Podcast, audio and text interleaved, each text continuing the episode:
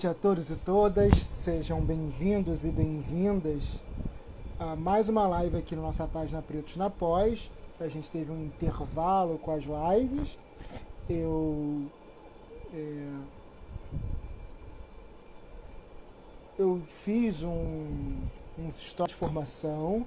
Ela fez o mestrado na Fiocruz, atualmente faz o doutorado também na Fiocruz. Ela também é especialista em educação e a Yulia é professora do, é, do município de Saquarema, que é um município aqui no Rio de Janeiro. Tá? E aí a gente vai conversar um pouquinho sobre a história dela até a graduação, né, até a formação em biologia e também. Estou tensa. Não fique, não. Aqui, aqui é tranquilo, pessoa que está acostumada com várias palestras, como é que vai ficar tensa aqui? Aqui é só amor.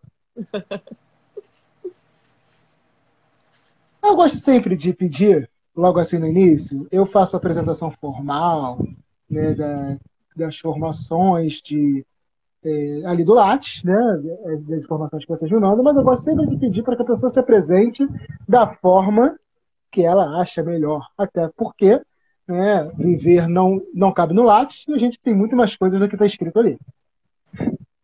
Bom, então meu nome é Yuli, né? Eu sou bióloga, formada pela Unirio, é, sou mestra e doutoranda em biologia celular e molecular. Tem como aumentar um pouquinho, Yuli? Está um pouquinho baixo. Não sei se baixo.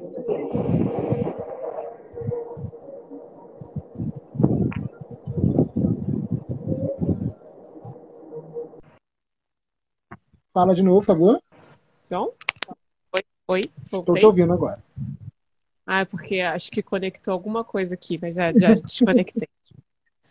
Mas tá me ouvindo okay. bem? Agora sim. Ah, tá. É, eu sou bióloga, é, mestra e doutoranda pela, pela FUTUS, né? E eu não sei porque agora a, a tela tá apagando, acho que eu mexi aqui. É, sou técnica em biotecnologia, especialista em técnica focal, sou professora da, da, da rede básica de ensino, né? eu leciono ciências de ensino fundamental. E. Tá. Teu som tá assim, tu começa bem e de repente eu vou. Eita, gente, o que está acontecendo? Mas eu estou conseguindo ouvir. Fui até o professora do ensino básico. É... E eu acredito muito, muito, muito na educação, né? Como a educação transforma as pessoas, como a educação muda a vida das pessoas. E é isso, essa sou eu. Conversando então, vamos. Eu sempre faço um resgate, é, eu tento fazer, né? Que aí depende de como a live seguia, porque aqui a gente não tem muito roteiro, a gente vai conversando e a vida é assim mesmo. A ideia é que seja uma conversa tranquila mesmo a gente vai lembrando das coisas. É, você pode nos contar um pouquinho da sua história lá no ensino fundamental e médio, até decidir por biologia? Então, eu estudei escola pública, né? A maior parte, não toda parte, mas na minha casa é, nós somos três meninos, né? Minha mãe é, tem três filhas, eu sou a do meio. E assim, a gente não tinha dinheiro, né? Exatamente. Então tinha um planejamento assim de, olha, a gente vai indo aqui na escola pública e aí quando chegar no ensino médio a gente dá um boom numa particular. E como a gente nós temos cinco anos de diferença, né, de uma para outra, a ideia era que desse esse boom na minha irmã mais velha, depois o boom em mim, depois um boom da minha irmã mais nova, né, pra gente seguir. E foi mais ou menos o que aconteceu. É, então eu, eu fui uma aluna normal, né, da, da rede pública. É, o meu ensino fundamental ele foi em Goiás, eu sou natural de Brasília, mas eu muito muito pequena ainda me mudei para Goiás, então eu fiz essa parte toda em Goiás e o ensino médio já foi aqui no Rio. Mas eu não era uma, uma, uma, uma boa aluna, não, sabe, João? Eu era muito da bagunça, muito do fundão, muito de ter muitos amigos. Mas ainda você vindo, porque tu vem, tu faz o teu ensino fundamental em Goiás, em outro, em outro estado. Uhum. Aí quando você chega no Rio de Janeiro, foi tranquilo a, a adaptação? Como é que foi para você? Para mim, na verdade, foi assim, deslumbrante, porque Goiás é, é um, um, estado pequeno, assim, mais pacato. E o Rio era, é muito grande. Eu tinha muita, muita possibilidade, muitas possibilidades que eu não tinha em Goiás. Então, quando eu cheguei aqui, é assim, eu fiz, obviamente, muitos amigos, porque eu sou uma pessoa muito falante, né? Uma pessoa que se conecta muito. Então, logo de cara, eu, eu eu repeti o primeiro ano do ensino médio, porque eu peguei o Ricardo e eu ia pra praia com muita frequência. um erro trágico. Mas ali, na verdade, que me deu um pontapé, porque assim, eu queria bagunça, assim, queria me divertir, eu queria brincar. E na verdade, eu acho que aqui no Rio eu tive acesso à, à cultura e a lazer que eu não tinha sabe? Então, assim, eu, eu falo que eu fui à praia porque foi o que eu fui muito mesmo, mas eu ia muito a cinema, eu ia muito a teatro, tudo que podia de graça. Ai, quarta-feira, duas horas da tarde, os alunos não pagam. Eu tava lá, sabe? Mas eu devia estar na escola, né? Claramente. e... Mas aprendeu muitas coisas também, e não de cinema e ao teatro. Com certeza. Aprendi muitas coisas. E, e aí, nesse momento, assim, foi um baque para mim, na verdade, eu, eu, percebi que foi meio que um divisor de águas, né? Eu poderia seguir pelo aquele caminho, mas talvez aquele caminho me levasse para um lugar onde eu não queria chegar. E foi que veio, assim, um momento um pouco complexo, porque eu fui estudar numa escola à noite do, do estado, e lá na, no, no, ensino noturno as coisas são completamente diferentes. Isso no, isso já no teu ensino médio, o quê? No meio, no final do ensino o primeiro, médio? Quando eu reprovei o primeiro ano, no ano seguinte eu fui para uma escola do estado noturna. Regular, não era, não era EJA, mas era um regular noturno. Mas foi uma questão, precisava aí assim, tinha que trabalhar, por isso foi noturno, foi uma escolha sua, que queria ir para o cinema, ir para o teatro de novo na verdade, foi assim, eu, eu, não, eu não via muito o papel da escola naquele momento, né? E aí eu, eu queria ficar perto de casa, não queria ter muito trabalho, eu não, não precisei trabalhar, eu pude me dar o luxo de apenas estudar. Foi uma escolha minha mesmo, não sei, não sei, não tinha assim um motivo muito claro. E aí eu escolhi uma escola excelente, no pé do Jacarezinho, para estudar à noite sabe? E aí eu tomei um baque, assim. E eu vi coisas lá que eu nunca tinha visto em lugar nenhum. E isso me assustou muito. E eu, pela primeira vez na vida, eu não consegui fazer amizades. Eu entrava e saía daquele lugar calada, de cabeça baixa. Eu, eu, ficava, eu na verdade, eu ficava apavorada mesmo. E tô vendo aqui a minha irmã rindo aqui, ela tá aqui. E, e aí, nesse, nessa escola, um professor, ele, eu estava esperando, minha nota era tipo entrega de prova, eu estava de cabeça baixa, porque eu simplesmente não falava naquele lugar. E o professor me entregou a minha prova, foi um professor de português. É, eu tinha tirado 10, aí ele me entregou e ele falou assim: sai daqui porque o seu lugar não é aqui. E aí, nesse momento, eu pensei: caramba, eu, eu posso ter um lugar, né? Que lugar é esse que é o meu? E aí tudo mudou. E aí eu passei da aluna que não queria muita coisa, da bagunceira, para a pessoa que queria ir atrás, que queria estudar, que queria chegar no seu lugar. A gente vai perguntar. Ah, se chegou ou não no seu lugar, a gente vai deixar essa pergunta no final. A gente vai terminar a live com essa pergunta. É, inclusive, são coisas que a gente vai anotando ao longo da live. Mas e por que biologia? A biologia, é assim, na verdade, eu nunca tinha pensado muito em qual graduação eu ia fazer. Eu sempre, minha mãe sempre falou, olha, você precisa fazer uma faculdade, porque as pessoas, elas ficam na porta da universidade te oferecendo emprego. Então você precisa fazer faculdade. Eu não sei que mundo eu vivia. e ela sempre falou, olha, vocês têm que fazer faculdade pública, porque a gente não tem dinheiro para pagar. Ponto.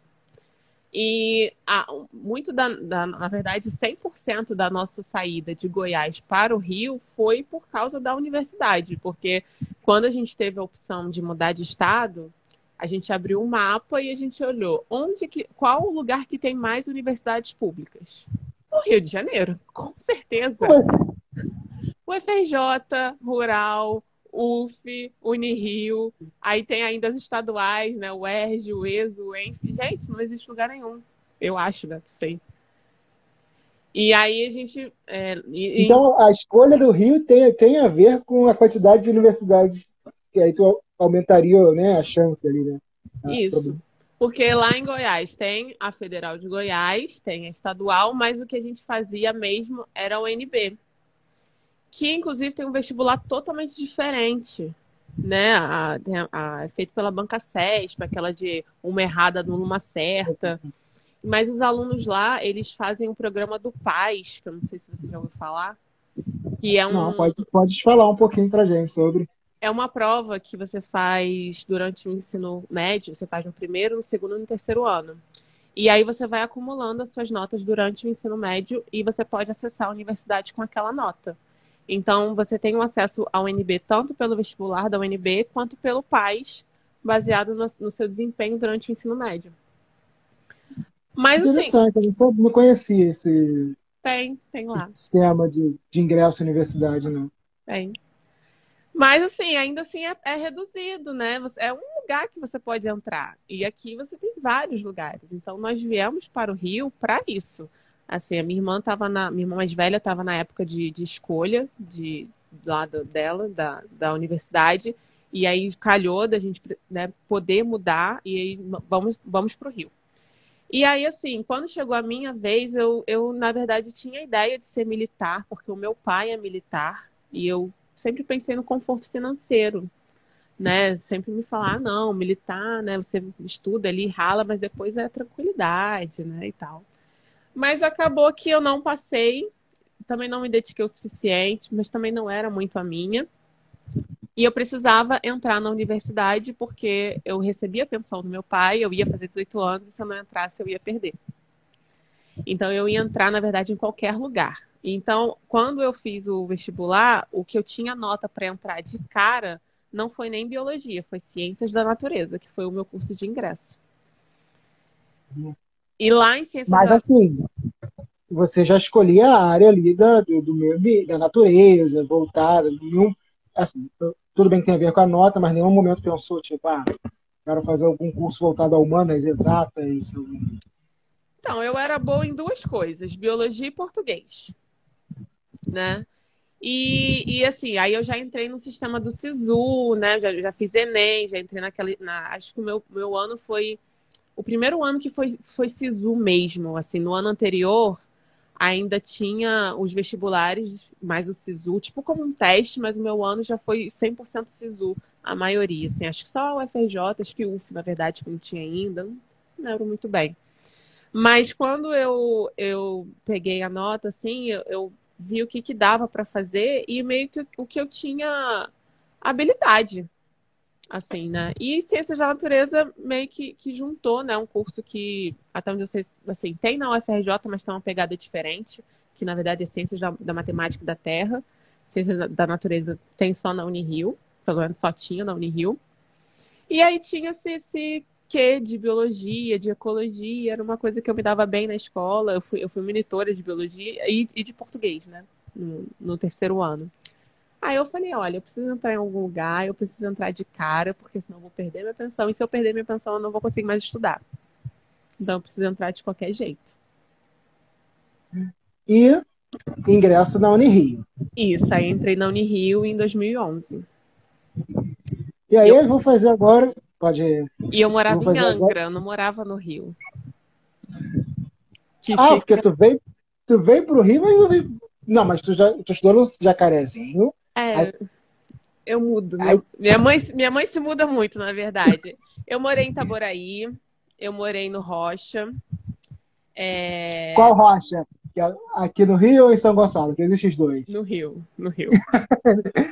Aqui no Rio, gente, que a gente está na cidade do Rio de Janeiro. Eu estou na cidade do Rio de Janeiro. Eu sei que tem, pode pessoas de outros estados assistirem, mas a gente está aqui. Eu estou na cidade do Rio de Janeiro e o olho eu não sei se ela está na cidade do Rio de Janeiro estou. ou não, tá? É... Então... Mas morei no Rocha, aí no Rocha eu estudei no Meyer e no Jacarezinho. E aí depois voltei para Itaboraí. Depois fui para Angra. E foi quando eu terminei. Isso num espaço de quatro anos, assim, sabe? Três anos. Muito rápido. Cada ano ela estava morando em um lugar. É, a, a cada seis meses estávamos nos mudando. Porque as assim, tudo dependia muito de, de onde a minha mãe conseguia emprego. Então a gente ia se adaptando e ia mudando de escola e, ia indo, né? Eu nunca fiquei muito tempo. No... Eu não sou essa pessoa que, ah, eu tenho amigos da vida inteira que eu estudei desde sempre. Não. Eu estudei em muitas escolas. Muitas. E aí, quando eu vim de, de Angra para Unirio, né? Alugar, né, ver um lugar que, que desse para alugar. É, enfim, uma mudança de cidade. Eu tinha 17 para 18 anos. Enfim, muitas coisas. E aí, agora, vou tentar ver se você consegue deixar na sua memória. Vou... Os três impactos, assim. O impacto de quando você chega no Rio de Janeiro, se você tenta lembrar. O impacto de quando você recebe essa notícia do professor de português ali dizendo que ele não é seu lugar. O impacto de quando você ingressa na Unirio. Até porque a Unirio é uma universidade que tem alguns campos espalhados, mas a boa parte dela é na Zona Sul, que é uma área muito nobre no Rio de Janeiro. Na URCA. na URCA, né? É. Isso. Se você consegue lembrar e falar alguma coisa do que, que você sentiu nesses três momentos. Quando o professor me disse que aquele não era o meu lugar, foi a primeira vez que eu pensei que talvez eu tivesse um lugar. Eu nunca imaginei qual era o meu lugar. E hoje, quando eu falo com os meus alunos, né, que são da, da rede pública, eu, eu, assim, tento trazer um pouco disso, sabe? Eu fico assim, olha, é esse o lugar que você gostaria de estar? Onde você quer estar daqui a tantos anos? É essa a vida que você quer ter? Porque isso, isso não passa muito pela cabeça. Isso não passa, assim, a gente vive um dia após o outro e, e é só. Então, quando você começa a ter um, um mínimo de projeção para o futuro, isso, isso muda muito, assim. Então, foi assim, me trouxe uma reflexão muito grande quando ele me disse que aquele não era o meu lugar. Ele não me perguntou qual era, ele afirmou que não era. Aí eu falei, gente, mas qual é então? Sabe, foi isso que ficou. Quando eu vim para o Rio, é, eu, assim, eu, eu tava um pouco, com um pouco de medo, mas não, assim, um medo absurdo, porque a minha mãe sempre criou a gente pro mundo, sabe? Pra gente ir e tal, pra gente fazer e acontecer. Mas eu tinha medo, assim, se eu ia conseguir. Eu tinha muito medo, é, eu tinha tido uma mudança de comportamento mais ou menos recente, né? Porque eu tinha sido uma adolescente muito rebelde. E eu tinha, eu tinha dúvida se eu tinha realmente mudado. E aí eu tá num lugar, eu fui morar na Lapa, ainda por cima. Eu tá num lugar muito boêmio, muito solto, assim, nenhuma supervisão. Eu ficava pensando, né? Eu falei, gente, e agora? É agora que eu vou descobrir se sou eu mesma ou se não. E quanto à Unirio, é, é, é na Urca, mas eu não tinha essa ideia do, da localização. Você sabia que a Zona Sul etc. Mas eu não tinha, assim, essa noção de, de que eu estava num lugar muito diferenciado do Rio de Janeiro. Sabe? Isso não, não me passou pela cabeça. E ingressando na Unirio, Biologia, eu não sei, você faz diurno, noturno, os dois, porque tem gente que faz diurno, é diurno, mas puxa noturno, tem gente que é noturno, mas puxa diurno, então como é que foi isso? Eu escolhi o noturno porque eu sabia que eu precisaria trabalhar o quanto antes possível. É, eu tinha a pensão alimentícia, mas ela era assim a renda mais importante da minha casa. Então, quando eu vim para o Rio, eu não consegui ter acesso à minha pensão de cara assim, inteira, porque a minha mãe precisava muito dela. Teve, teve que ter uma espécie de desmame, sabe? Então, tanto para ela se organizar financeiramente, para poder me passar, e também para eu aprender a ter responsabilidade com aquele dinheiro. Isso foi muito importante, assim, para os dois lados.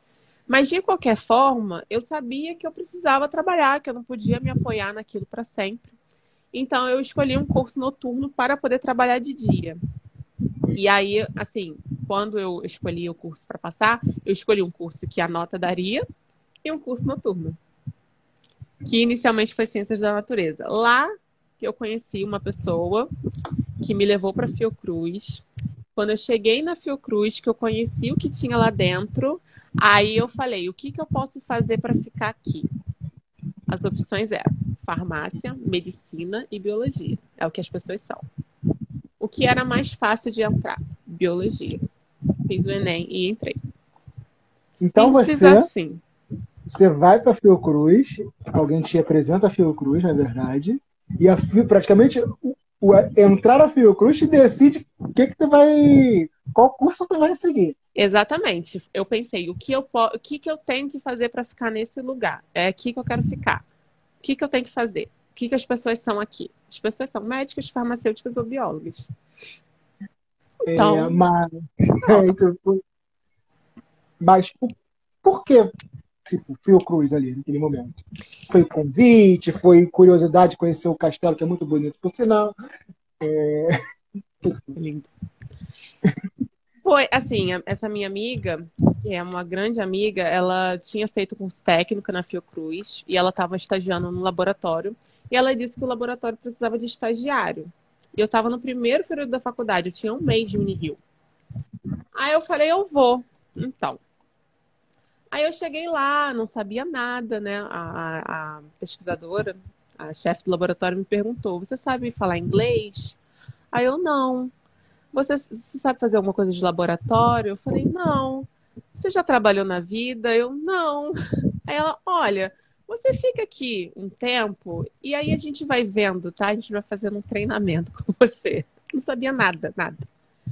É, e aí, quando, quando eu, eu primeiro fiquei nesse laboratório sem receber, mas eu soube que tinha que abrir as inscrições para o curso técnico. E no curso técnico a gente recebia a bolsa de 400 reais.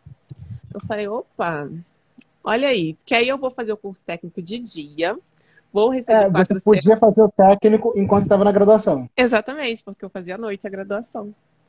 Então, pensei, vou fazer o curso técnico de dia, vou receber os 400 reais, e aí eu vou para a faculdade à noite e vida normal, né? De graduação. Eu, eu vi uma oportunidade, eu não fazia nada de dia, eu tinha acabado de chegar também, não tinha muito o que fazer. Eu falei, olha, essa é a minha oportunidade de aprender alguma coisa, porque eu não sei nada. Quando ela, a, a pesquisadora me entrevistou, eu, eu falei assim, gente, eu não sei nada. E agora? E eu precisava aprender. E aí, então, entrei no curso técnico pelo valor da bolsa, que na época, hoje, assim, o valor ainda é o mesmo, né? É o mesmo valor que os I6 recebem. Mas, assim, na época as coisas eram mais em conta, então dava para pagar passagem e sobrar alguma coisinha. Hoje não dá. Deixa eu te perguntar do curso técnico. Agora a gente aqui faz divulgação das coisas também. É, as inscrições dele, porque assim, eu conheço o Joaquim Venâncio, que é uma escola que fui cristei, mas o curso técnico é vinculado a essa escola ou é de outro instituto? Como é que é? Como é que, como é que acontece? A Fiocruz tem duas opções, né, de, de médio técnico, digamos assim. Tem o Joaquim Venâncio, que é a escola politécnica, que as pessoas em geral conhecem mais, que é uma escola que você faz o ensino médio integrado ao ensino, o ensino técnico integrado ao ensino médio. Então, é uma, tem duração de quatro anos. Atualmente, eles estão com ingresso por sistema de, sistema de sorteio. Antigamente tinha prova, mas tem algum tempo que não tem mais. Eu não sei se é por causa só da pandemia, mas antes da pandemia eles já faziam meio a meio, meio prova, meio sorteio. É, inclusive, as inscrições estão abertas até dia 19 de fevereiro, se eu não me engano. Entra lá no site do Politécnico que vocês vão achar. E, e aí, então, é o ensino médio com o técnico, né? Tudo junto. Tem um outro curso técnico que é pós-médio, que foi o que eu fiz, que é do IOC, né? Que é o Instituto Oswaldo Cruz, que tudo pertence à Fiocruz. E aí, esse curso técnico, ele acontece ano sim, ano não porque ele intercala com a especialização técnica. Então, como é que funciona na prática? No um ano, abre o curso técnico, a pessoa faz o curso técnico. No ano seguinte, abre a especialização técnica. E tanto as pessoas do curso técnico do IOC quanto de outros cursos técnicos podem fazer a especialização técnica.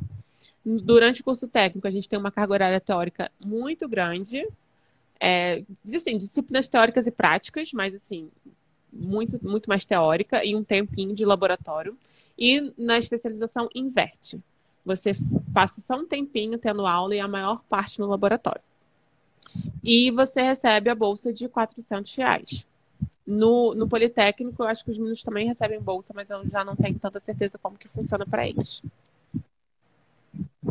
E assim, tu entra na Fiocruz, vai levando a Unirio, mas aí tu já começa a adentrar numa vida meio labora, laboratório de saúde pública, né? Porque tu tá na Fiocruz, voltando ali.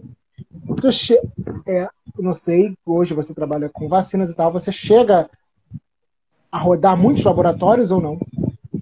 Então, no curso técnico, nós temos 20 disciplinas que são oferecidas por 20 laboratórios diferentes. Então, naquela, naquele momento, eu tive a oportunidade de conhecer, entre aspas, tudo, bem entre aspas, do que tinha da Fiocruz. Eu consegui ter uma visão geral. Então, eu vi a BAC, eu vi a virologia, bacteriologia, né, virologia. É, cara, eu vi tudo. Tudo que você pode imaginar. O povo do, dos insetos, o povo do, dos fungos, o povo dos vermes, o povo de tudo que você possa imaginar. E aí, na, na, na hora de escolher o estágio, é, por nota, né? Você vai, vai fazendo provas e no final gera uma média. E aí você tem lá as, as possibilidades de laboratório que você pode ir e por nota você vai escolhendo. E eu, eu fiquei em primeiro lugar, eu consegui a maior nota no total. E eu escolhi lá o laboratório de patologia, que é o meu laboratório atual do Instituto Oswaldo Cruz, porque eu me apaixonei pela microscopia. Assim, quando eu vi as imagens de fluorescência, eu ficava, é, assim, é uma coisa que quando a gente trabalha com imagens, gente, é lindo demais. Lindo, lindo, lindo. E eu me apaixonei por aquelas imagens. Então eu, eu fui, eu lembro que as pessoas se estapeavam pela, pela bacteriologia. Sério, saía quase briga. E E eu era o primeiro lugar. Então eles ficavam assim: você não vai escolher a BAC, não, né? Eu falei: não, eu vou para microscopia. Que BAC. Então, assim, não vai além... virologia, não, né? Galera não da virologia. Foi, não foi pela virologia que eu me apaixonei. Por incrível que pareça. E aí, quando, assim, então eu tive esse primeiro laboratório, que eu não, antes do curso técnico, que foi, assim, uma primeira experiência, que foi a malacologia, que é o laboratório de referências de molusco do Instituto Oswaldo Cruz. E aí, no curso técnico, quando eu tive a oportunidade de entrar no estágio, eu já fui para patologia, porque eu queria trabalhar com microscopia. E aí, quando eu cheguei lá, eu fiz o, o finalzinho, assim, os dois mesinhos de estágio, que é o, o tempo que dá para fazer. Mas eu não queria ser só técnica. Naquele momento, eu já, eu já sabia que eu queria ser pesquisadora. E sabia que aquele, o teu lugar não era aquele ali, né? Era um... É naquele momento ali, assim, quando eu, quando eu, eu conheci a Fiocruz e eu pensei o que, que eu tenho que fazer para ficar aqui, eu já sabia que eu queria ficar ali para a vida inteira, sabe? E eu não queria ficar para a vida inteira sendo técnica, óbvio, não desmerecendo, mas não era o que eu queria. E aí, quando eu cheguei no estágio do curso técnico, eu virei pro meu, meu orientador, né, que é o Pedro Paulo, e eu falei assim: Pedro, eu quero ter uma conversa muito séria com você. Ele achou que eu fosse dizer para ele, eu não sei porquê, ele achou que eu fosse dizer para ele que eu estava grávida. Ele tirou assim o óculos, passou assim a mão e fala, falou assim: Fala, minha filha. Eu acho que na cabeça dele, uma menina assim, toda desmiolada que nem eu, talvez só pudesse estar grávida, sabe? Talvez fosse um assunto sério que uma pessoa pudesse falar, não sei. E aí eu cheguei e falei para ele assim: Pedro, eu quero um projeto. Ele, um projeto? Falei, é, Pedro, eu sei que eu estou aqui como aluna de curso técnico, mas eu quero um projeto para mim. E aí ele me deu a cultura de células. Mas eles sabiam que você já era aluna de graduação nesse momento ou não? Sabia. Sabia. É... Mesmo como técnico, eles poderiam te aproveitar como IC, né, no caso, né? Isso aconteceu no final eu fiquei como primeiro ano aluno de curso técnico, no segundo ano especialização de curso técnico e no terceiro ano eu fiquei como IC. E aí depois eu entrei no mestrado. E isso, assim, com a Unirio. E como é que tu. Eu, eu tenho, uma entrevista aqui com a, com a Gabi que ela fala que eu gosto de, de negócio dos translados, né? Porque Fiocruz, Unirio, não sei onde você morava, era algo muito tranquilo você fez? Era, eu morava num lugar assim, bem localizado em termos de, de locomoção, morava na Lapa. É, quando eu fui, eu fui morar num, num quartinho de 8 metros quadrados num lugar que tinha sido um prostíbulo, que era o que dava para pagar. Então, assim, era um quartinho bem pequenininho mesmo que eu dividia com a minha irmã mais velha. E não tinha cozinha, não tinha. O banheiro ficava do lado de fora com as portas cortadas assim pela metade, que era para você ver o pé das pessoas, para ver se não tinha mais de uma pessoa dentro do banheiro, sabe? Tinha todo um controle, não podia entrar homem em hipótese alguma, nem para ajudar na mudança. Porque como era Lapa e tinha sido um prostíbulo e, e o proprietário não alugava mais com esse fim, né? Era para senhoras e, e moças, enfim. Mas tinha todo um controle, mas era um lugar bem assim é, interessante, digamos. E aí depois, então assim, dali eu ia com facilidade para Fiocruz, porque a Lapa tem muito ônibus, eu ia contra fluxo. E da Fiocruz eu pegava o ônibus para Unirio via perimetral, porque Eduardo Paes ainda não tinha destruído a perimetral. Inclusive, fiquei bastante chateada quando isso aconteceu. Acabou toda, toda, a minha história de, de sair da Fiocruz e chegar a Unirio. Acabou é. com a perimetral. Eu falei, gente do céu, socorro. Então eu chegava na, na Unirio com muita facilidade. Porque eu pegava a perimetral, já descia ali na Zona Sul e já estava ali na, no Rio Sul e andando, né, para Unirio. Então, assim, eu não tinha essa dificuldade de locomoção, não. Então, ali, a gente já decidiu já escutou como é que você decide ali a biologia, né? E, assim, foi algo muito natural, o mestrado ou não? Olha, não sei se eu quero, se eu não quero. Não, eu quero sim, vou fazer, vou até fazer tudo que tiver ali. Como é que foi isso? Então, lá quando eu escolhi a biologia, eu já sabia que eu ia me formar em tal período. Eu sabia exatamente o que eu ia fazer, porque eu peguei o, o cronograma, o fluxograma da graduação e eu sabia o que eu ia fazer em cada período, quando eu ia me formar, qual seleção do mestrado que eu ia fazer, e quando que eu ia defender, qual seleção do doutorado que eu ia fazer, e quando que eu ia defender. A parte do defender o doutorado que não deu certo, né? Porque se as coisas tivessem né, seguido o fluxo, eu já seria doutora. Mas todo o resto fluiu. Então, lá... Gente, a, a, a defesa dela está marcada para daqui a um mês, tá? E Será? Enfim, não vamos tocar nesse assunto agora. Vamos é, então, assim, lá atrás eu já sabia exatamente o que eu ia fazer, quando eu ia fazer e como eu ia fazer. É, então, quando eu lembro que na Unirio até abriu uma pós-graduação de. Eu fiz biologia celular e molecular, e lá na Unirio abriu biologia molecular e celular. Molecular e celular. É. Aí a professora estava contando, né? A professora de biomol estava contando, ah, não, porque vai abrir, a gente está abrindo agora, se vocês quiserem fazer. Aí eu perguntei, quando que é a, a, o processo seletivo? Quando que vai abrir? Ela vai abrir no segundo semestre. Eu não hum, vai dar, já vou ter passado na Fiocruz. Aí o, o aluno que estava assim junto, ele falou assim: Nossa, mas quanta convicção você tem, né? Tipo, poxa, eu não vou poder fazer porque eu já vou ter passado. Aí eu falei: É mesmo, né? Realmente. Eu já sabia. Assim. E eu, eu fiz todas as matérias, eu, me, eu fiz biologia em três anos, né? Porque eu puxei tudo, porque eu era, eu era doida para sair da bolsa de C para a bolsa de mestrado. eu precisava trocar de bolsa. Fez em três anos? Fiz em três anos, em seis períodos. E... Olha correu contra o tempo ali. Corri. Corri mesmo.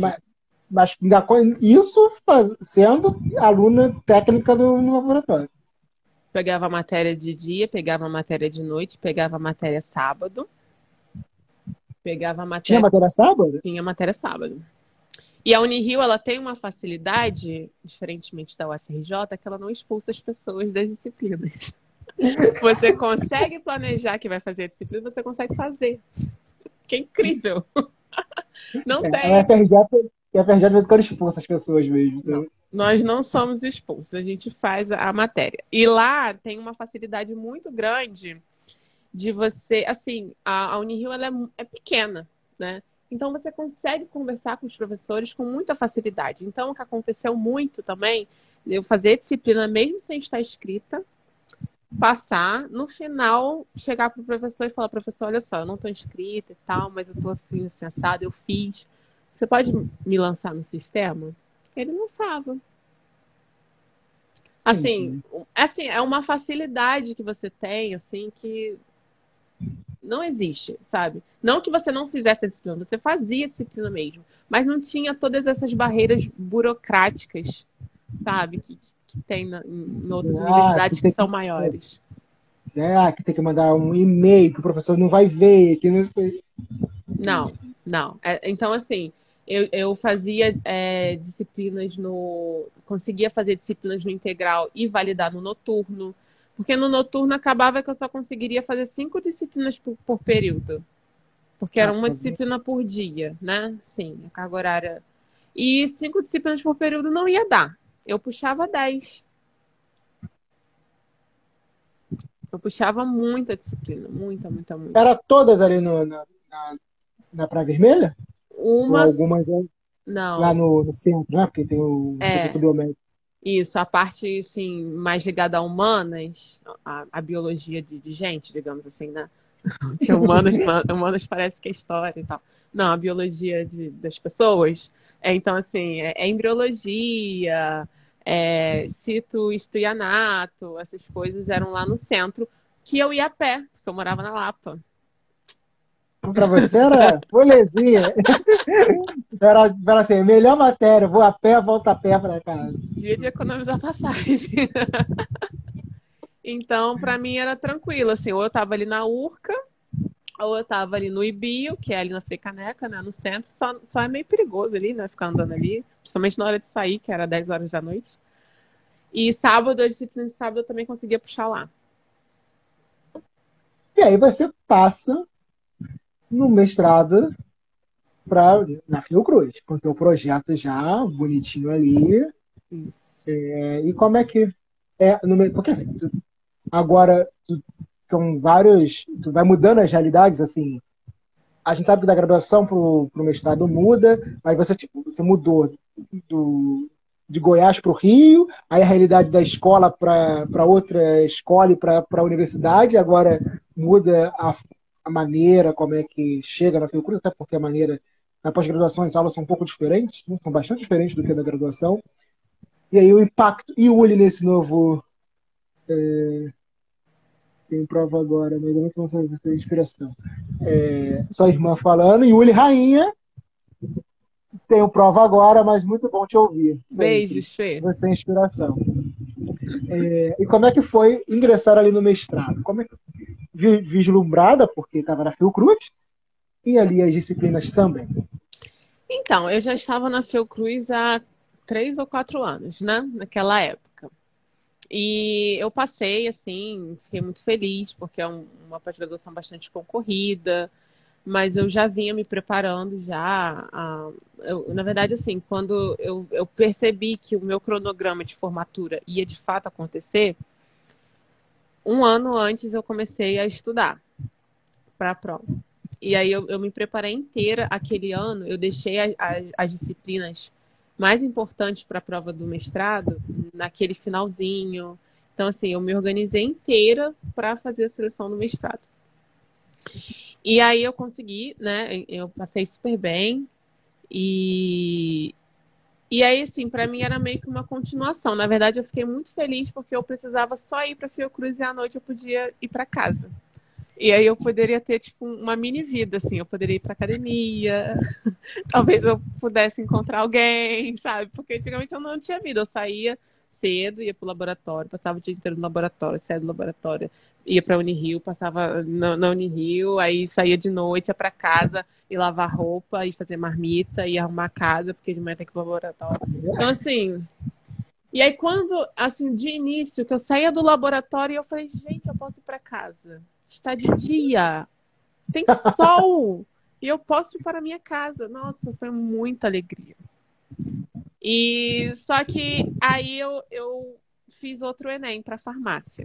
Porque a pessoa não consegue se dar esse direito ali de curtir o período da, do dia.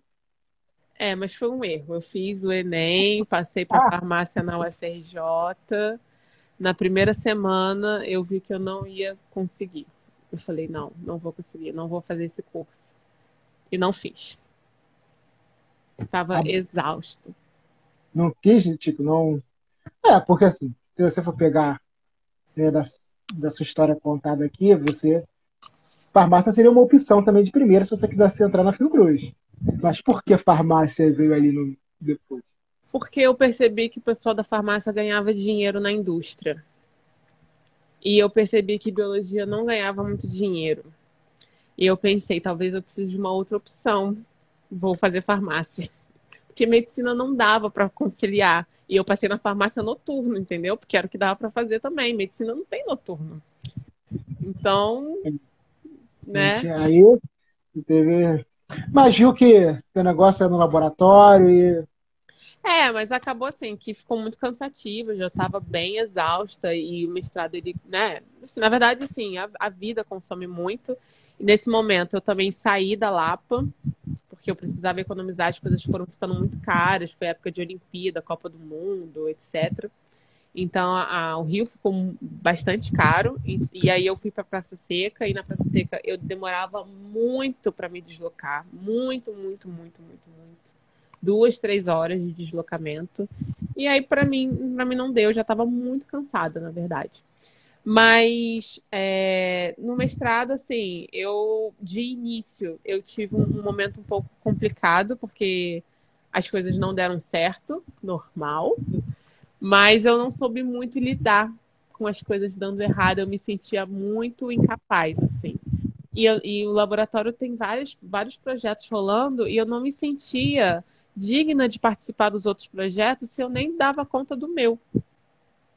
Assim, e aí foi um momento um pouco difícil que eu, eu dei uma, uma recolhida, assim, e aí meu orientador conversou comigo. Ele, poxa, você sempre foi tão participativo, o que está acontecendo com você? Você não é essa pessoa. É, sabe? Aí, assim, teve toda uma reflexão, assim. Acho que quando a gente projeta muito, assim, eu tinha muitos objetivos profissionais e poucos objetivos pessoais. E quando a minha vida profissional não estava andando do jeito que eu achei que andaria, eu me duvidei enquanto pessoa. Sabe? Porque eu também tudo estava ali, todo o meu esforço estava ali, todo o meu foco estava ali. Mas isso também, assim, passou em relação às disciplinas. Eu não tive, assim, muita dificuldade, porque eu sempre fui, assim, sempre não, né? Mas desde que eu de decidi tomar um outro caminho, eu me tornei uma pessoa bastante dedicada. Então, assim, não, não tive dificuldades com disciplinas ou com qualquer outra coisa, assim, na, na pós-graduação. E você também, durante a pós-graduação, porque não é só um laboratório, você atua ali na articulação acadêmica dos alunos, vira representante discente. De onde surge esse ímpeto? Então, na verdade, isso já foi no doutorado, né? Sou... Ah, já foi. Não, não, não vem desde o mestrado, não, vem no não doutorado? Vem no mestrado. No mestrado, eu fiquei bastante focada no meu projeto. E, e logo depois também eu, eu fui convocada no concurso para ser professora do município de Saquarema. Então não, não deu muito, assim, eu estava muito, muito ocupada mesmo com, com a própria pesquisa. Eu me dediquei muito a aprender inglês, porque assim, eu não, não sabia muito, sabia muito básico. Então eu dei um foco, porque naquela época eu ainda queria fazer o doutorado fora. É, então, assim, eu estava muito ocupada mesmo com projetos pessoais, assim, pessoais profissionais, mas só no doutorado mesmo que veio a representação docente. Eu sou representante docente do meu programa, né, Biologia Celular Molecular, e sou coordenadora geral da Associação de Pós-Graduandos da Fiocruz Rio de Janeiro. Ela é dona da Fiocruz, gente. É, embaixo da presidente ali tem ela e Margarete Dalcomo do ladinho. é. Deixa eu só pegar esse gancho aí. Você passa tá, ali para ser professora no município de Saquarema durante o mestrado.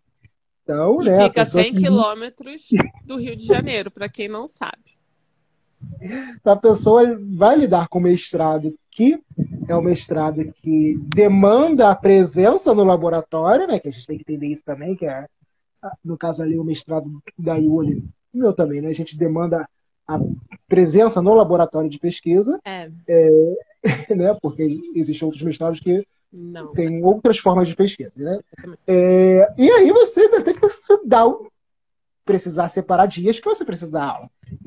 E, no, geralmente município é, a aula é diurna, né? Porque as escolas são ensino básico. E como é que lida com tudo isso?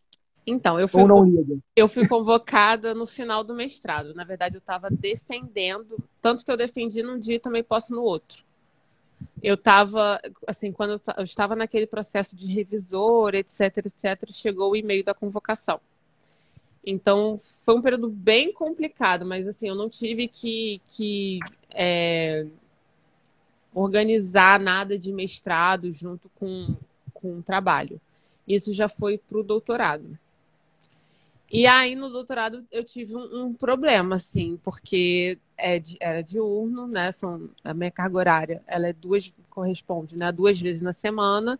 Então, se eu tinha todo aquele tempo disponível para o laboratório, eu não tinha mais. E, bom, são experimentos, cultura de células, experimentos com animal, coisas que demandam mesmo.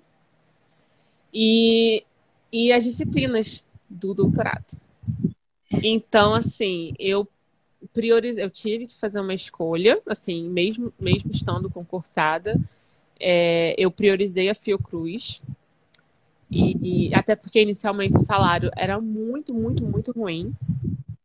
Eu priorizei a Fiocruz porque eu entendia que aquilo ali seria meu futuro, mas eu me prejudiquei bastante em Saquarema com isso. Assim, tive problemas, eu fui devolvida para a Secretaria de Educação, é, enfim, problemas. Mas eu precisava fazer disciplinas, eu precisava fazer experimentos. Foi uma época bastante complicada e fica 100 quilômetros né, do Rio de Janeiro. Eu comprei uma moto, eu ia de moto porque eu precisava me locomover rápido e barato. Não dava para ficar andando de ônibus com essa distância toda. E o salário também não daria, porque eu salaria todo em, em transporte. Então, precisava de um jeito rápido e econômico de me locomover e a moto foi a solução, apesar de muito arriscado.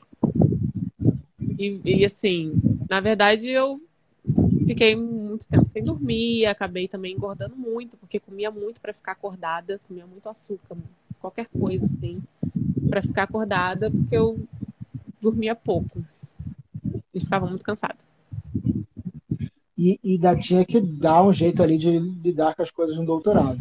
E é... com as é. coisas da casa, porque, né? É. Comida, roupa, isso, né? etc, etc, tem todas, etc. Tem todas as atividades fora, fora a vida profissional, né? Todo esse trabalho é. que é meio invisível, né? Esse trabalho de cuidado da, da casa, assim. Às vezes a gente ignora isso, mas isso tem um peso enorme. Sim, demanda tempo. E assim, sendo professora, você ainda tem, além de estudar da casa, você ainda tem que preparar as coisas, né? Porque o professor prepara as coisas, né? Tipo, você tem aquela carga horária lá, mas você tem que chegar com as coisas meio que prontas no, no local, né? E no início, você tem que preparar tudo. Porque chega um ponto da, da sua vida que você já sabe das coisas, é tudo mais tranquilo. Mas naquele início ali, você, você fica assim, engraçado, a faculdade ela não te prepara muito para ser professor né? Nenhum estágio te prepara exatamente, o estágio obrigatório que, que existe, né? É, e aí você é, vira professor assim meio que no susto, tipo, eita, e agora? O que, que eu vou fazer? Aí você começa a pensar o que, que os meus professores faziam.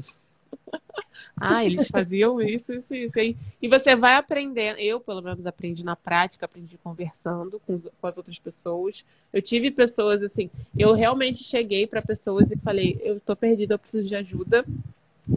Eu caí numa escola que tinha uma pessoa que tinha estudado comigo na Unirio, que era professor lá. Né, a gente não ficou íntimo assim na faculdade, mas a gente sabia quem era um ao outro, e aí eu recorri, ele já estava lá um pouco mais tempo do que eu, e aí eu recorri. Tive muita, muita ajuda mesmo, assim.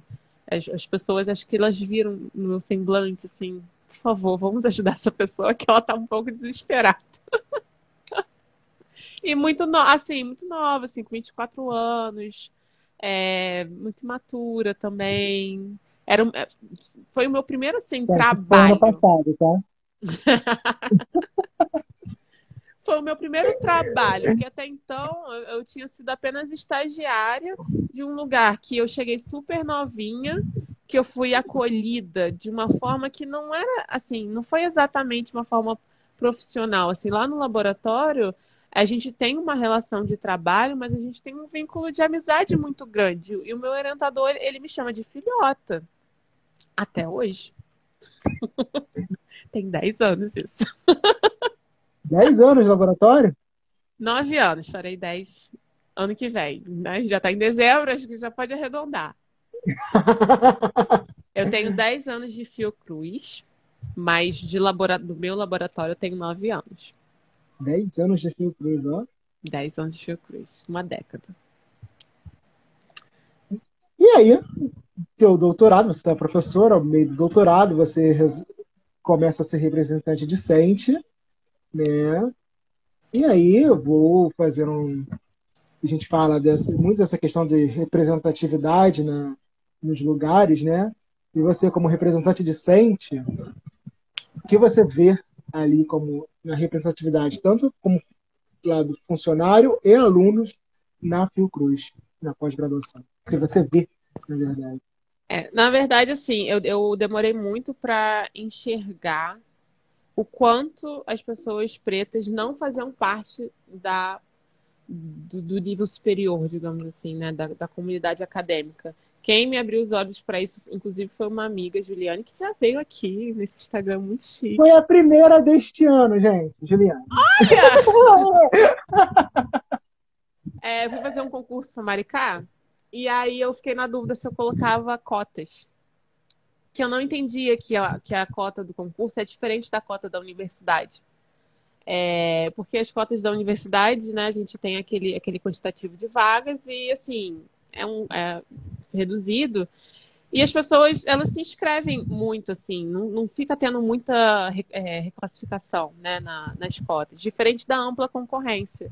Então, eu achava que se você não entrasse de cara, se você não tinha nota para entrar de cara, era melhor você se inscrever na lista da ampla, porque você tinha chance de reclassificar muito mais do que nas cotas. Porque uma vez que a cota fechou, você não concorria nos dois né? E eu vi isso acontecendo com muitas pessoas, pessoas que tinham, que colocaram para entrar na cota, não necessariamente cota racial, cota é, de escola pública, mas que não conseguiram entrar e a cota da a, a, nota da ampla continuou rolando e a pessoa teria condição de entrar se ela tivesse ficado na ampla e não ficou. E eu achava que concurso público era parecido com isso, mas não, a gente concorre nas duas listas, né? Onde você é beneficiado, você entra. Mas eu não sabia, eu fiquei na dúvida. Eu falei assim, ah, mas será que eu coloco cotas mesmo? Porque, não sei, eram 20 vagas e em geral, né? E quatro para cota. Eu falei, mas por que, que eu vou concorrer a, quatro vagas se eu posso co concorrer a 16? Né? Não fazia muito sentido. E aí essa minha amiga me falou, não, Yuli, é, as cotas do concurso público funcionam de uma forma diferente. Mas de qualquer forma, você já viu quantas pessoas pretas tem com nível superior? Aí eu, não. Você já reparou quantas pessoas pretas tinham lá na Unirio? Aí eu parei para pensar pela primeira vez. Aí eu, bom, eu e mais duas, que eu me lembro. Na verdade, mais três, agora lembrei de outra. eu e mais é assim? três. Tipo, no integral e no noturno, juntando tudo. Aí ela falou: e no mestrado? Quantas pessoas pretas você conhece? Aí eu dei aquela outra parada assim. Aí lá no laboratório nós temos muitas pessoas pretas, o que é uma raridade, porque eu acho que é só lá. Porque não existe nos outros laboratórios. Eu, eu acho que é só aqui, cara. Você, eu e Rosinha até então. Né? Depois você chegou Aí, e no, e no, assim, na verdade, ela não falou mestrado, ela falou na pós-graduação, ela falou assim, no geral, né? Eu já estava no doutorado, eu, de fato, né, não tem muitas pessoas pretas. Então, acho que se eu concorrer aqui nessa. Acho que ainda assim vale a pena, né? Acho que é melhor do que. Eu não tinha essa ideia. Não, não... foi Juliane que me abriu, assim, tipo um, um clarão, assim, que ela tirou uma venda, assim, sabe? Que eu comecei a reparar. E aí, depois, né, eu recebi o convite para ser representante discente, e essas pautas são bastante frequentes lá, né? Assim, nós temos todos os problemas que todo mundo tem, mas esses problemas são sempre piores para as pessoas pretas. Então, quando a gente vai falar de qualquer coisa. Ah, a bolsa é importante, né? As pessoas vivem da bolsa, a bolsa é o salário. Mas, assim, eu vejo pessoas, em geral, que precisam da bolsa para se sustentar, e eu vejo pessoas pretas sustentando família com a bolsa. Sabe? E, assim, é, mães, né? As, as, pessoas que são, são as mães brancas, das mães pretas, questão da rede de apoio. Nossa, assim, é uma, é uma diferença brutal, brutal, brutal. E aí a gente tem hoje na pós-graduação cotas para pessoas, cotas raciais, mas sem a bolsa atrelada. Ou seja, não entendo, né? Porque a gente precisa da bolsa, gente. Se você tem direito a entrar, mas não tem direito à bolsa de forma né, garantida ali, para que, que serve assim? Não sei. Pandemia. A gente agora vê na pandemia. Porque, né, em março do ano passado, foi dia 13 de março, me lembro que foi uma sexta-feira 13 de, decretado, é, que tudo ia fechar. Como ficou assim? Você já estava no meio do doutorado, indo para o final, não sei como é que. Não sei, assim. Ou meio, já do meio para o final do doutorado, que você já estava, né? E como é que ficou para se organizar ali? Porque muitas coisas pararam, as atividades pararam. E aí, você é professora, né? Então, tipo, vai dar aula online, não vai, como é que fica? Ah, e você agora dá aula no município do Rio, né? Mesmo sendo de Saquarema. Então, isso deve ter melhorado um bocado, assim, questão de distância. Né? Uma semana antes da pandemia, eu consegui a minha permuta. Na verdade, eu entrei com o processo de permuta em dezembro. Saiu numa sexta-feira no Diário Oficial. Entrou, entrou quando? Perdão, que eu em perdi aqui. Em dezembro de 2019. Né, que a gente entrou com o processo de permuta. Aí ele saiu em março, numa sexta-feira, foi publicado no Diário Oficial. Na segunda e na terça, nós resolvemos coisas de papelada. Quarta e quinta, nós nos apresentamos na escola. Sexta, fechou. Pandemia. Na Prefeitura do Rio. Foi nesse nível, assim. É, o laboratório, eu parei totalmente. Eu fiquei um ano e meio parada em relação a experimentos. Assim, a gente começa a pensar o que, que a gente pode fazer, mas o meu trabalho ele envolve bancada úmida, que a gente fala né? A gente, a gente faz experimento com camundongo, com cultura de células. E assim, naquele momento eu eu eu estava exatamente na metade do, do doutorado e eu tentei fazer o que dava para fazer, escrever tese, é, pegar alguma coisa que tem pendente para resolver. A gente imaginava inicialmente que fôssemos voltar num tempo razoável, eu, eu, lembro que em março a gente achava que ia voltar em agosto. Inclusive, eu defendi minha qualificação dizendo que eu ia voltar em agosto. E todo mundo achava que a gente ia voltar em agosto mesmo. E quando chegou agosto, a gente viu que não. Aí, não, vamos voltar setembro. Quando foi setembro, aí é que a gente viu que não ia voltar, que não tinha previsão. E ficou, ficou parado, né? Ficou tudo parado. Em relação à escola, é, inicialmente ficou meio lento também, porque estava todo mundo também esperando um retorno. E aí, quando a gente viu que não ia ter retorno, que era o online mesmo, e aí a gente, e agora, né? Como é que a gente vai fazer? Então, foi muito complicado, porque os alunos, ele, eu, eu sou na, em 2020, né? Eu dava aula numa escola em Cosmos, que fica na zona oeste do, do Rio. Então, assim, as, nem todo mundo tem internet. Na verdade, muita gente não tem internet. Tanto que as pessoas são muito carentes, na verdade. Muito humildes. Tanto que o maior problema da pandemia, assim, inicialmente, o BAC, era onde as crianças vão comer, porque eles comem na escola, né? E assim, e aí tanto que a, que a prefeitura né, passou a dar um cartão um valor para as famílias, né, enquanto os alunos estavam no ensino remoto. Porque eles comem na escola. E aí, assim, quando a gente está nesse nível de comer na escola, imagina ter internet, imagina ter celular, imagina ter computador, imagina ter um ambiente para trabalhar, para estudar. se para a gente, né, que foi professor, que recebe salário, a gente já não tinha um local de trabalho, mesa, é, sabe? Não tinha, eu não tinha. Eu passei a ter, eu comprei depois, bem depois, porque eu vi que eu ia precisar mesmo, mas eu fazia as coisas do computador no, no, no colo com o notebook que eu comprei com a taxa de bancada do, do, do, do doutorado, porque eu fui bolsista CNPq. Então, assim, porque senão nem isso ia ter. Né? Imagina os alunos. Então, assim, foi muito é, a história de trocar a roda com o carro andando, né? Toda semana vinha uma recomendação nova da coordenação, toda semana a gente é, as coisas mudavam, toda, toda semana, sem exceção, a gente via uma coisa que funcionava, uma coisa que não funcionava, e aí como é que vai fazer prova, e aí como é que vai fazer trabalho, e aí como é que vai, vai avaliar a presença dos alunos. Uma loucura, uma loucura.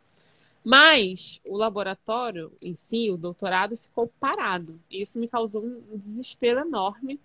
Chorei dias e dias, até desidratar porque queria voltar, porque queria terminar, porque queria defender, porque eu tinha um planejamento que não terminava no doutorado, ele ia até o pós-doc, entendeu? Eu tinha um planejamento que eu ia defender o doutorado com 28 anos, que eu ia fazer um pós-doc dos 28 aos 30, e com os 30 ia abrir um concurso para eu passar. E quando é, e dessa vez, porque até então, até o, até o ingresso do doutorado, veio tudo seguindo o planejado. E quando não segue o planejado? agora acabou. Agora eu não sei nem mais quando eu vou defender. Essa semana recebi um e-mail da pós falando que meu prazo é março.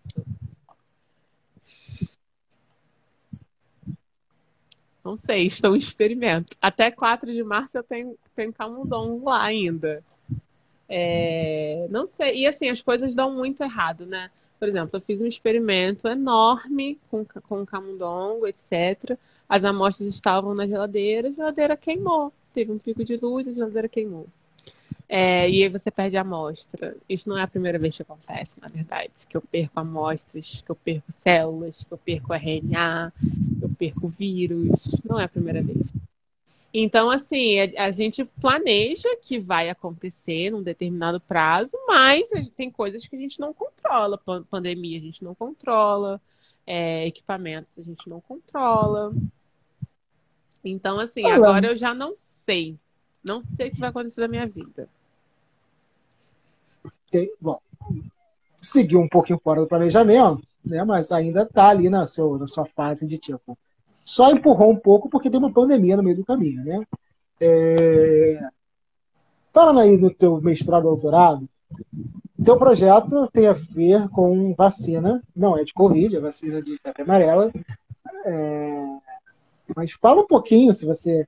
Só uma ideia assim, geralzona, do porquê ou outra vacina da febre amarela.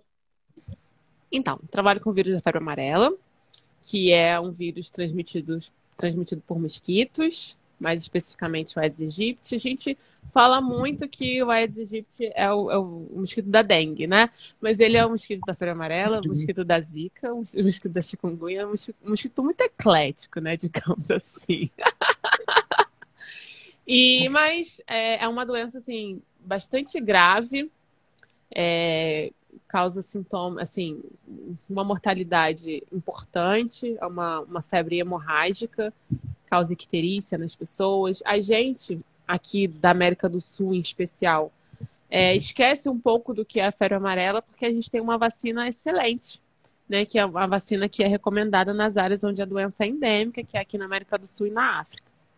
Mas na África, como é, enfim, para vários outros fatores, é um lugar bastante negligenciado e lá é, ainda tem muitos casos de febre amarela. Na verdade, 90% dos casos de febre amarela acontecem na África. Tem mais ou menos 170 mil mortes por ano, enfim. Ainda é um problema bastante sério, que aqui no Brasil é bem controlado, porque a gente tem um sistema de vacinação muito interessante, o SUS é bastante capilarizado, né? Apesar de tudo, a gente ainda consegue ter um suporte bem legal nisso. Mas a vacina, ela é produzida em embrião de galinha, né? A gente tem o ovo, o embrião da galinha fica dentro do ovo. E a gente inocula o, vírus vacinal dentro do ovo, né, lá no embrião. E três dias depois a gente pega esse embrião, o vírus cresce ali dentro, replica ali dentro, e você pega aquele vírus ali e você produz a vacina daqui, daquele, daquele triturado de embrião, de galinha. Por conta disso, é, tem muita proteína de ovo na vacina. Por isso que as pessoas que são alérgicas não podem, não são, não podem não, não são indicadas a se vacinarem, né? Se você tiver uma alergia leve, você até pode, se for um pouco mais severo, você precisa avaliar com o médico, né, qual o custo-benefício disso. A mesma coisa acontece com a vacina da gripe, que também é feita em embrião de galinha. Então, é, assim, às vezes as pessoas falam assim, eu sou alérgica a ovo, eu posso tomar essa vacina? Porque as pessoas não sabem exatamente qual, né? Não sabem exatamente de onde que surgiu isso, mas é a vacina da febre amarela. É, e aí, a minha proposta de vacina é uma produção que não se baseie em embriões de galinha, que se baseie em cultura de células. E assim, essas pessoas, elas conseguem é, se vacinar. E a ideia é que, é, com uma produção robusta, né, é, por essas células em cultura, a gente utiliza também menos embriões, porque são muitos ovos que são utilizados por lote, né? 4 mil ovos são, são solicitados por lote. E aí, você tendo uma produção melhor, você consegue diminuir o número de animais que é utilizado. Assim, não sei se vocês conseguem imaginar, é, não sei se, acho, na verdade, pouquíssima gente já viu o embrião sendo retirado do, do ovo e assim, esses animais eles são triturados em, em liquidificadores enormes. Então, assim, tem todo esse viés do, do uso de animais e o viés de é, poder é, imunizar mais pessoas, né? as pessoas que são alérgicas. E a alergia a ovo é a segunda alergia alimentar mais, mais é, comum, né? Fica atrás só da alergia ao leite. Então, meu projeto ele, ele se baseia nisso, né? No desenvolvimento de uma vacina em cultura de células para melhorar, melhorar a qualidade de vida das pessoas e diminuir o uso de animais na, na pesquisa. Yulia, caminhando para o finalzinho agora, que, que eu anoto algumas coisas que a gente vai pegando e tudo mais. A Yuli de hoje, você chegou no seu lugar? Ainda não. o meu lugar é como pesquisadora da Fiocruz. Esse é o meu lugar. Pesquisadora funcionária, porque hoje eu faço pesquisa, eu sou pesquisadora, mas eu quero ser funcionária. Quero ter o meu crachá laranja. Esse é o meu lugar. Quais são os planos da Ioli de hoje até ser pesquisadora da Fiocruz do crachá laranja?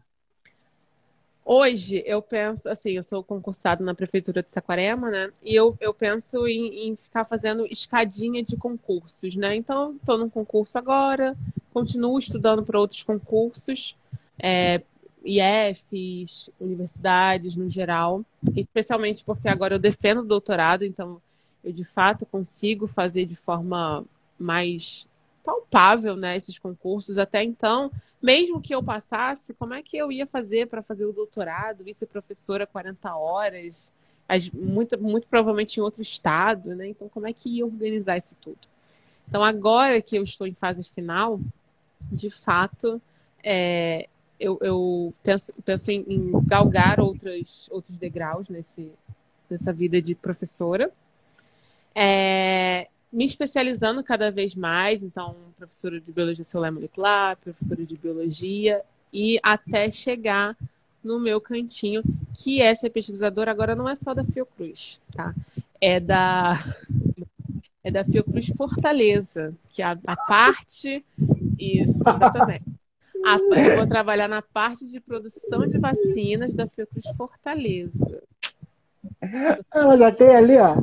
Assim como ela falou do mestrado, assim como ela falou do mestrado, que ah, não adianta que eu já vou ter passado, ela Eles não sabem, mas eles vão abrir uma vaga para mim. Entendi. entendi. Aí, vem cá, essa questão de mudar de cidade é algo que acompanha, Yuli? Tranquilo, pra mim é tranquilo. Já mudei tanto cidade. É, mas assim, gostou Gostou dessa, dessa rotina de mudanças de cidades e estados para poder. Eu gosto, eu gosto. E, e, meu pai, por ser militar, morou em muitos, muitos estados, né? Eu não morei com ele, mas eu, eu visitei todos. Então é muito legal você poder conhecer, né, várias realidades. E nossa, eu adoro mudar, gente. Adoro mudar. Mudar e viajar. Hum. E finalizando, como você é uma professora, né, professora, pesquisadora, mestre, doutora, especialista e técnica, vários títulos, né? É... O que você assim vê hoje com seus alunos? Se tem muitas diferenças ela, da Iulia do ensino fundamental, né, de representatividade, de conversa, de interação ali com o professor. Você vê muita diferença ou não? E o que, que você ali consegue conversar com eles para que eles também almejem o lugar deles? Hoje eu, eu percebo que os meus professores a vida inteira tentavam me mostrar que eu poderia mais, mas eu não estava pronta para enxergar. Eu só consegui enxergar quando eu estava num momento de muita fragilidade. Foi quando eu consegui. Mas eu percebo que ao longo da vida eu tive muito. Sabe aqueles professores que ficam te perturbando? Todos me perturbavam, todos. E hoje eu, fico, eu, eu faço isso com os meus alunos. Eu perturbo todos os meus alunos. Mas eles me amam, tá? Todos eles me amam, sempre. Mas eu, eu assim, eu entendo hoje, obviamente, a importância do conteúdo, né? Conteúdo mesmo ali e tal.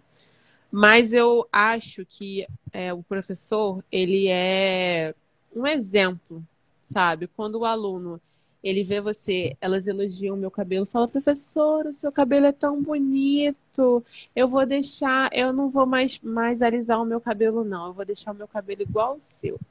Professora, você tá tão bonita, mas você não usa nada decotado professora, você não tem filhos? Nossa, minha mãe tem a sua idade e já tem quatro filhos. Então eu percebo que gente é um exemplo para eles de que as coisas podem ser de outra forma. Sabe? E eu falo para eles, gente, eu estudei escola pública que nem vocês. Eu também gostava de conversar igualzinho a vocês, igualzinhos. Mas é importante. Teve uma menina que falou assim: ai, professora, eu não gosto de estudar, não. Isso foi tem 10 dias. Professora, eu não gosto de estudar, não.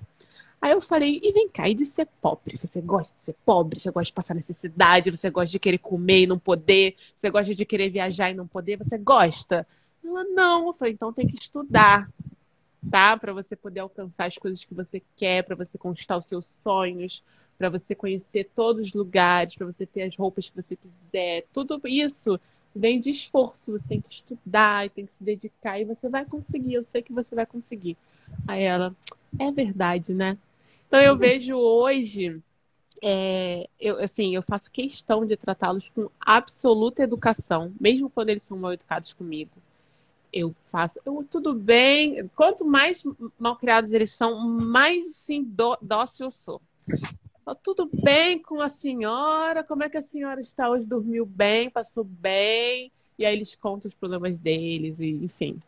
Então hoje eu vejo que, que o professor ele é um espelho, sabe? E eu tento salvar os meus alunos assim como eu